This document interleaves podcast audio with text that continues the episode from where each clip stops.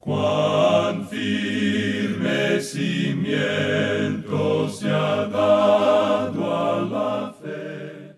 A través de la Biblia, un análisis de la Biblia libro por libro que le ayudará a crecer espiritualmente. Estos estudios fueron diseñados por el doctor J. Vernon McGee. Acompáñenos en este fascinante recorrido a través de la Biblia. La palabra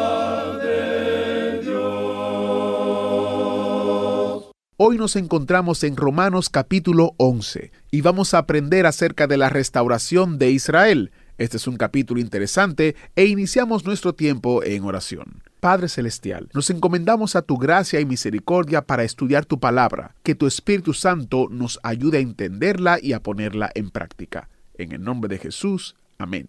Continuamos hoy estudiando el capítulo 11 de la epístola del apóstol Pablo a los romanos. En nuestro programa anterior vimos lo que le pasará a la iglesia organizada, o sea, esa iglesia que tiene todas las apariencias de una iglesia, pero sin vida espiritual porque no tiene ninguna relación con Cristo. Vimos que la iglesia de la Odisea, que caracteriza a esa clase de iglesia organizada, entrará en la gran tribulación sin tener ni un miembro salvado en ella. Como alguien dijo, algunas iglesias se abrirán el domingo por la mañana después del rapto y no echarán de menos a ningún miembro. Esto es lo que pasará a la iglesia de la Odisea. Pero a la iglesia de Filadelfia vimos que el Señor le dice, como lo encontramos allá en Apocalipsis 3:10, por cuanto han guardado la palabra de mi paciencia, yo también te guardaré de la hora de la prueba que ha de venir sobre el mundo entero, para probar a los que moran sobre la tierra. Y dijimos que esta expresión, la hora de la prueba, aquí, es la gran tribulación, y el Señor prometió guardar a esta iglesia de aquel tiempo terrible. Amigo oyente, yo pertenezco a esta iglesia. Es la iglesia que llamamos invisible y que es integrada por todos los verdaderos creyentes en Cristo que confían en Jesucristo como su Salvador y creen que la palabra de Dios debe ser escuchada por toda persona sobre la faz de la tierra. Este cuerpo de creyentes será quitado de la tierra en el rapto de la iglesia por Jesucristo y no pasará por la gran tribulación. El versículo 21 suple el motivo de temer en el mandato del versículo anterior. Puesto que Dios no salvó a la nación de Israel cuando ellos apostataron, el argumento es que Él tampoco salvará a una iglesia apóstata. Y el cristianismo está siguiendo el mismo camino que Israel siguió. Y Dios rechazará y juzgará a una iglesia apóstata. Algunos pasajes que recomendaríamos para estudiar esto más a fondo incluirían la primera carta del apóstol Pablo a Timoteo, capítulo 4, versículos 1 al 3.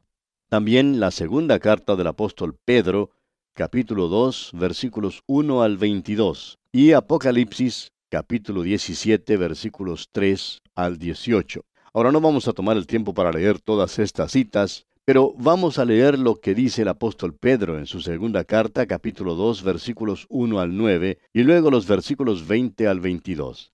Dice Pedro, pero hubo también falsos profetas entre el pueblo, como habrá entre vosotros falsos maestros, que introducirán encubiertamente herejías destructoras, y aún negarán al Señor que los rescató, atrayendo sobre sí mismos destrucción repentina. Y muchos seguirán sus disoluciones, por causa de los cuales el camino de la verdad será blasfemado, y por avaricia harán mercadería de vosotros con palabras fingidas. Sobre los tales ya de largo tiempo la condenación no se tarda, y su perdición no se duerme. Porque si Dios no perdonó a los ángeles que pecaron, sino que arrojándolos al infierno los entregó a prisiones de oscuridad, para ser reservados al juicio.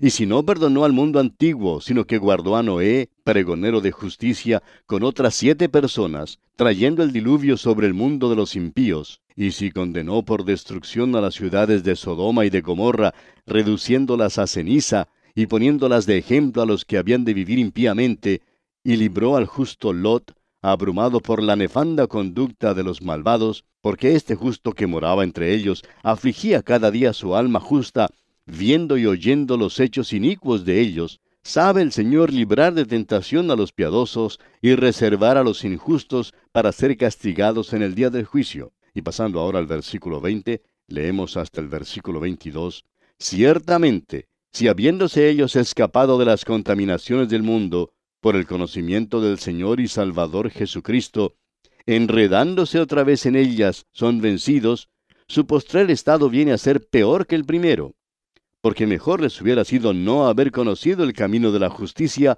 que después de haberlo conocido, volverse atrás del santo mandamiento que les fue dado.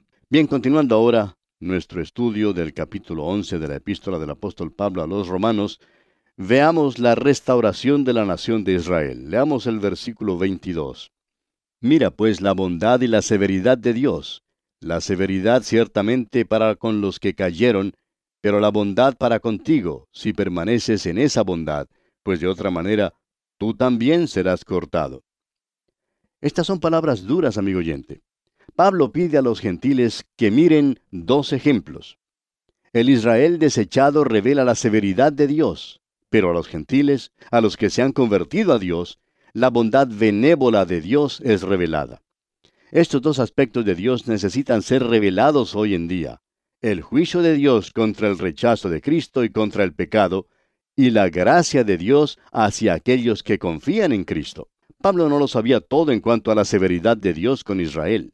La historia de esta nación desde la destrucción de Jerusalén en el año 70 después de Jesucristo y todo lo que vino después es una historia aterradora, pero los gentiles no deben nunca jactarse de la gracia de Dios. Fue la gracia la que los trajo a la familia de Dios y que les concedió tantos privilegios. Durante este período de más de dos mil años, la iglesia gentil ha fracasado tanto como Israel, y es posible que haya fracasado aún más. Como hemos declarado antes, la iglesia apóstata será juzgada, será cortada o desgajada. Este versículo 22 no tiene nada que ver con la salvación personal. Pablo no se está contradiciendo en cuanto a lo que dijo allá en el capítulo 8 de esta epístola, que nada nos puede separar del amor de Dios en Cristo Jesús. Pasemos ahora al versículo 23. Y aun ellos, si no permanecieran en incredulidad, serán injertados pues poderoso es Dios para volverlos a injertar. La severidad de Dios es una amonestación de Dios para los gentiles. La bondad de Dios para con los creyentes gentiles es a su vez un precursor del bien para Israel en el futuro. Si Dios aceptó a los gentiles, quienes no tenían ningún mérito, seguramente restaurará a Israel, los cuales tampoco tienen mérito. Ahora la palabra volverlos es la palabra clave.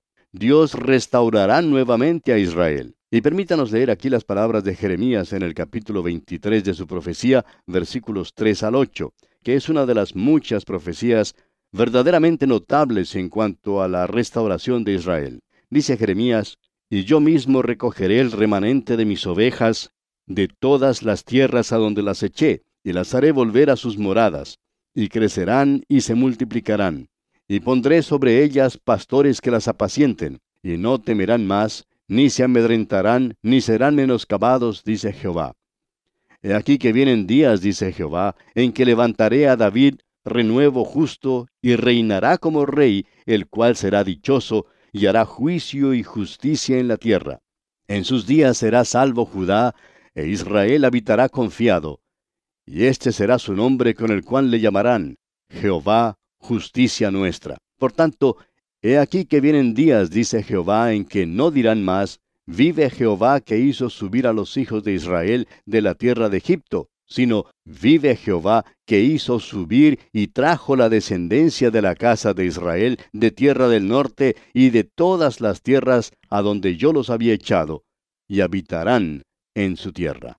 Los gentiles, amigo oyente, nunca deben decir que Dios ha terminado sus tratos con Israel. Dios es poderoso para vencer su terquedad y rebelión. En el Antiguo Testamento se deja en claro el hecho de que Israel una vez más se volverá a Dios.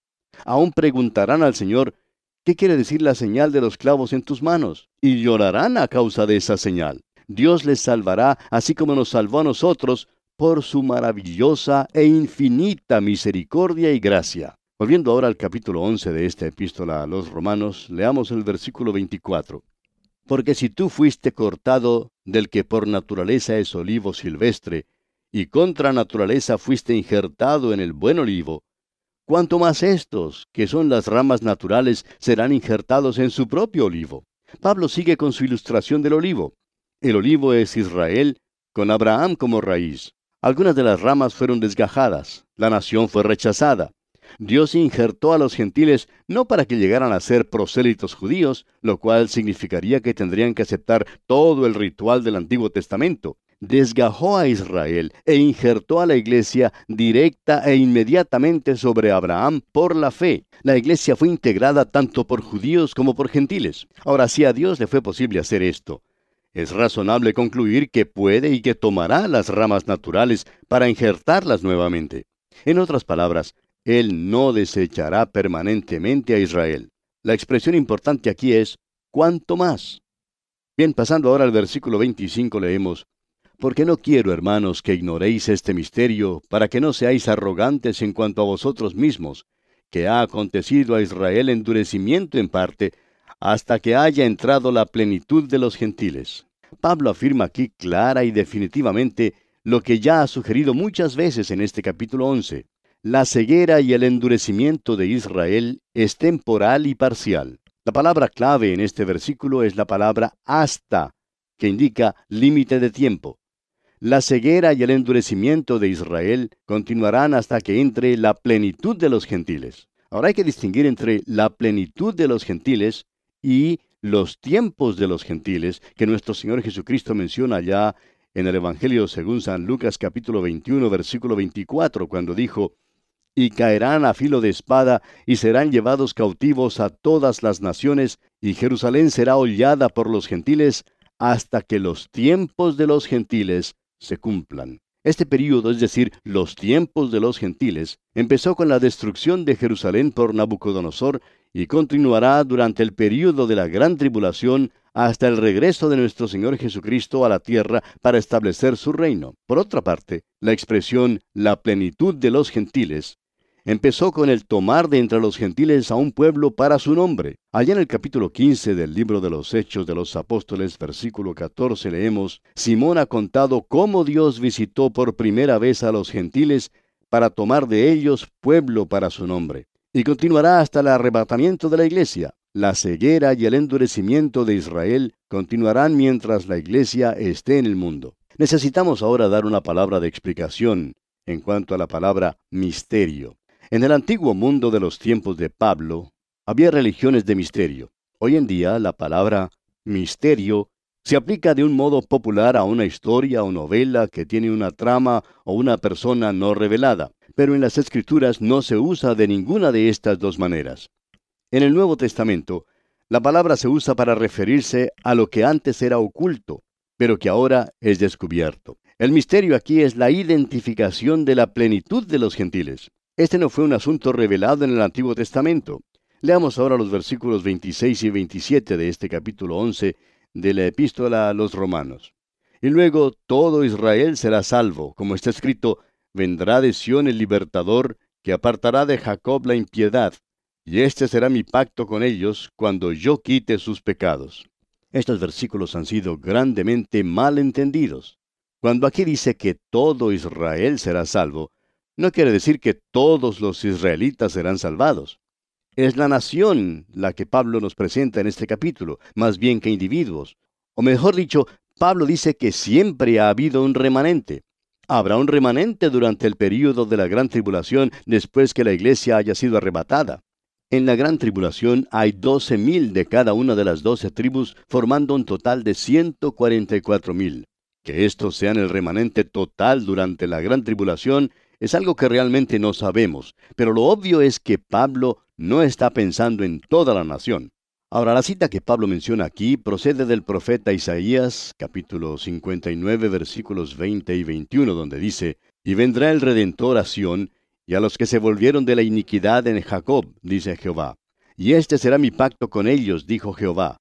El Espíritu mío que está sobre ti, y mis palabras que puse en tu boca, no faltarán de tu boca, ni de la boca de tus hijos, ni de la boca de los hijos de tus hijos, dijo Jehová, desde ahora y para siempre.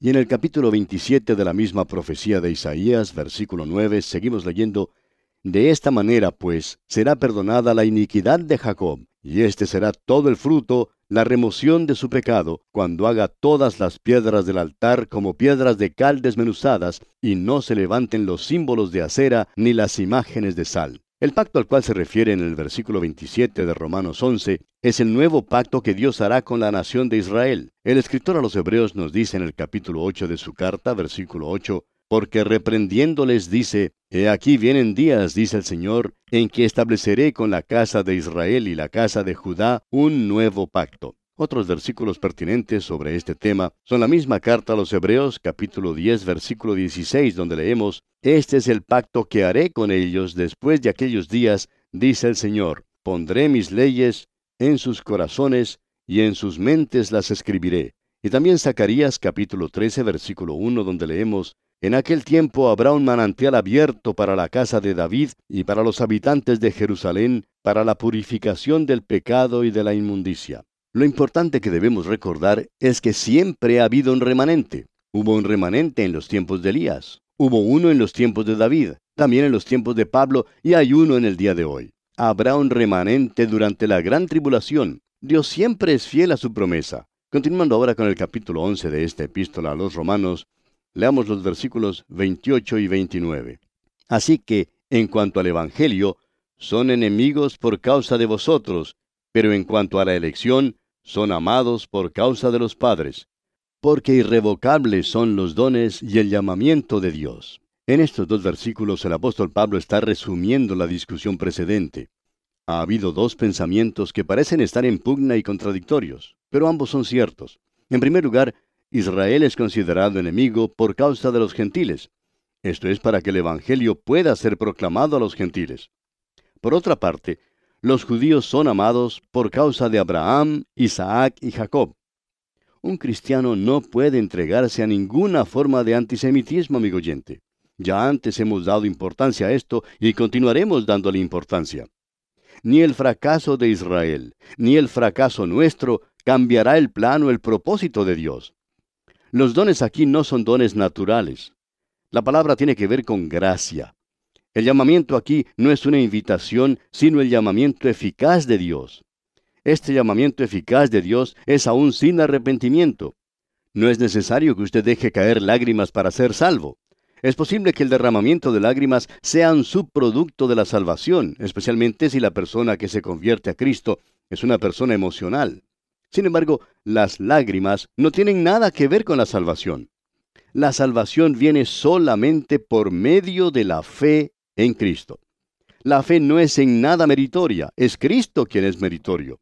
Prosigamos ahora con los versículos 30 y 31 de este capítulo 11 de la epístola a los romanos. Pues como vosotros también en otro tiempo erais desobedientes a Dios, pero ahora habéis alcanzado misericordia por la desobediencia de ellos, así también éstos ahora han sido desobedientes, para que por la misericordia concedida a vosotros ellos también alcancen misericordia.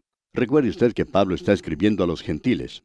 La iglesia en Roma era mayormente una iglesia gentil. En los tiempos pasados los gentiles no creyeron, pero ahora un remanente de los gentiles ha conseguido misericordia. Durante este mismo período, Israel, que anteriormente creyó, no cree como nación.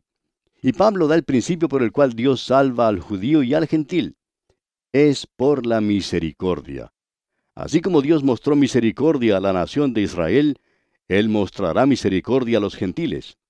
Aunque Israel había rechazado a Dios, Dios tratará con ellos en misericordia. ¿Sugiere acaso Pablo que Dios se ha portado eh, de una manera más bondadosa con los gentiles que con Israel? Bueno, leamos el versículo 32. Porque Dios sujetó a todos en desobediencia para tener misericordia de todos. Tanto los judíos como los gentiles, amigo oyente, están en la terrible condición de rebelión e incredulidad. El doctor Kenneth S. West, un estudioso de la Biblia, ha sugerido la palabra corral para la palabra sujetó, que significa acorralar o encerrar. Dios pues encerró a toda la raza en la rebelión. No hay justo, ni dentro de sí mismo, ni por alguna fe salvadora que él origine. El mismo apóstol Pablo dice en su carta a los Efesios capítulo 2, versículos 8 y 9, Porque por gracia sois salvos por medio de la fe, y esto no de vosotros, pues es don de Dios, no por obras, para que nadie se gloríe. La misericordia de Dios es la causa originadora de la salvación de todos los hombres. Y llegamos ahora a la última división de este capítulo 11 de la epístola a los romanos. Y tenemos aquí en esta división el motivo para restaurar a la nación de Israel encerrado en las riquezas de la sabiduría de Dios. La segunda división mayor concluye con una poderosa y majestuosa bendición o doxología, como concluyó la primera división en la última parte del capítulo 8. Pablo ha concluido su argumento. Lo que sigue ahora es un himno de alabanza. Leamos el versículo 33. Oh profundidad de las riquezas de la sabiduría y de la ciencia de Dios. Cuán insondables son sus juicios e inescrutables sus caminos. La declaración de Godet en cuanto a esta sección es digna de citar. Dice él, como un viajante que ha subido a una elevación alpina, el apóstol se vuelve y contempla. Las profundidades están allí abajo, a sus pies, pero las ondas de luz las iluminan y se extiende delante de sus ojos un horizonte inmenso. Esta sección es pura alabanza y no tenemos aquí nada en cuanto a ningún argumento. Sin embargo, es a la vez el argumento más grande de todos. Si nosotros no entendemos el porqué de los tratos de Dios con Israel, con los gentiles y con nosotros, no es porque no haya un motivo bueno y suficiente. La dificultad está en nuestra inhabilidad para comprender la sabiduría y los caminos de Dios. El mismo apóstol Pablo en su primera carta a los Corintios capítulo 2 versículo 14 dice, Pero el hombre natural no percibe las cosas que son del Espíritu de Dios, porque para él son locura, y no las puede entender porque se han de discernir espiritualmente. Es como el padre cuyo hijito se enferma y la fiebre le sube hasta 42 grados. El padre rápidamente lo lleva al hospital. Ahora el niño no comprende por qué le llevan al hospital, y hasta se pone a llorar cuando ve al médico. Y el niño pregunta, Papito, ¿por qué me trajiste aquí? Él no comprende que está muy enfermo. El padre, sin embargo, hace lo mejor que puede bajo esas circunstancias porque lo ama. Y amigo oyente, Dios hace lo que es mejor por nosotros. Es posible que no comprendamos las cosas que nos pasan, pero debemos creer que son para nuestro bien y que Dios las permite. Somos como bebés y no podemos comprender los caminos de Dios. Es posible que nuestras circunstancias no sean siempre buenas, pero las pruebas y las dificultades nos vienen de la profundidad de las riquezas, de la sabiduría y de la ciencia de Dios. Anotémoslo de una vez, de que lo que Dios hace es lo mejor. Hace lo que es bueno y lo hace de la mejor manera que se pueda hacer. Es el hombre natural con su vieja naturaleza quien duda de Dios cuando él hace una decisión. Hay cristianos que dicen, ¿por qué están perdidos los paganos, los que no han oído el Evangelio? Dicen que Dios no tiene ningún derecho de hacer eso. Amigo oyente, Dios tiene derecho de hacer lo que hace porque Él es Dios. Él no piensa como pensamos nosotros los hombres. La escritura nos dice allá en el libro de Isaías capítulo 55, versículos 8 y 9, porque mis pensamientos no son vuestros pensamientos, ni vuestros caminos mis caminos, dijo Jehová. Como son más altos los cielos que la tierra, así son mis caminos más altos que vuestros caminos, y mis pensamientos más que vuestros pensamientos. Ah, amigo oyente, cuánto necesitamos reconocer esto. Ahora es difícil distinguir entre la sabiduría y la ciencia. La sabiduría es la más noble de las dos.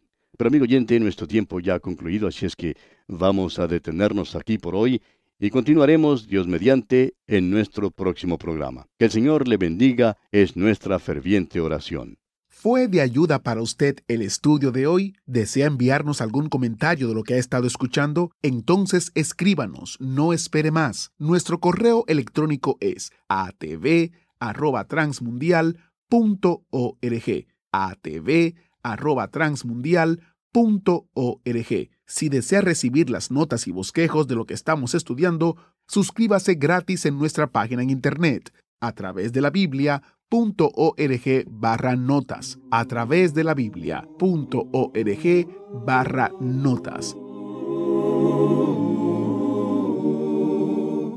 Hemos llegado al final por el día de hoy. Díganos, ¿fue de ayuda para usted el estudio de hoy? ¿Desea enviarnos algún comentario acerca de lo que ha estado escuchando? Entonces escríbanos, no espere más. Si desea recibir las notas y bosquejos de lo que estamos estudiando, suscríbase gratis en nuestra página en internet a través de la biblia.org barra notas. A través de la biblia.org barra notas. Si desea escuchar nuevamente el programa o si se perdió alguno de ellos, visite a través de la Biblia.org. Repito, a través de la Biblia.org o escriba al correo electrónico atv@transmundial.org. atv@transmundial.org a través de la Biblia.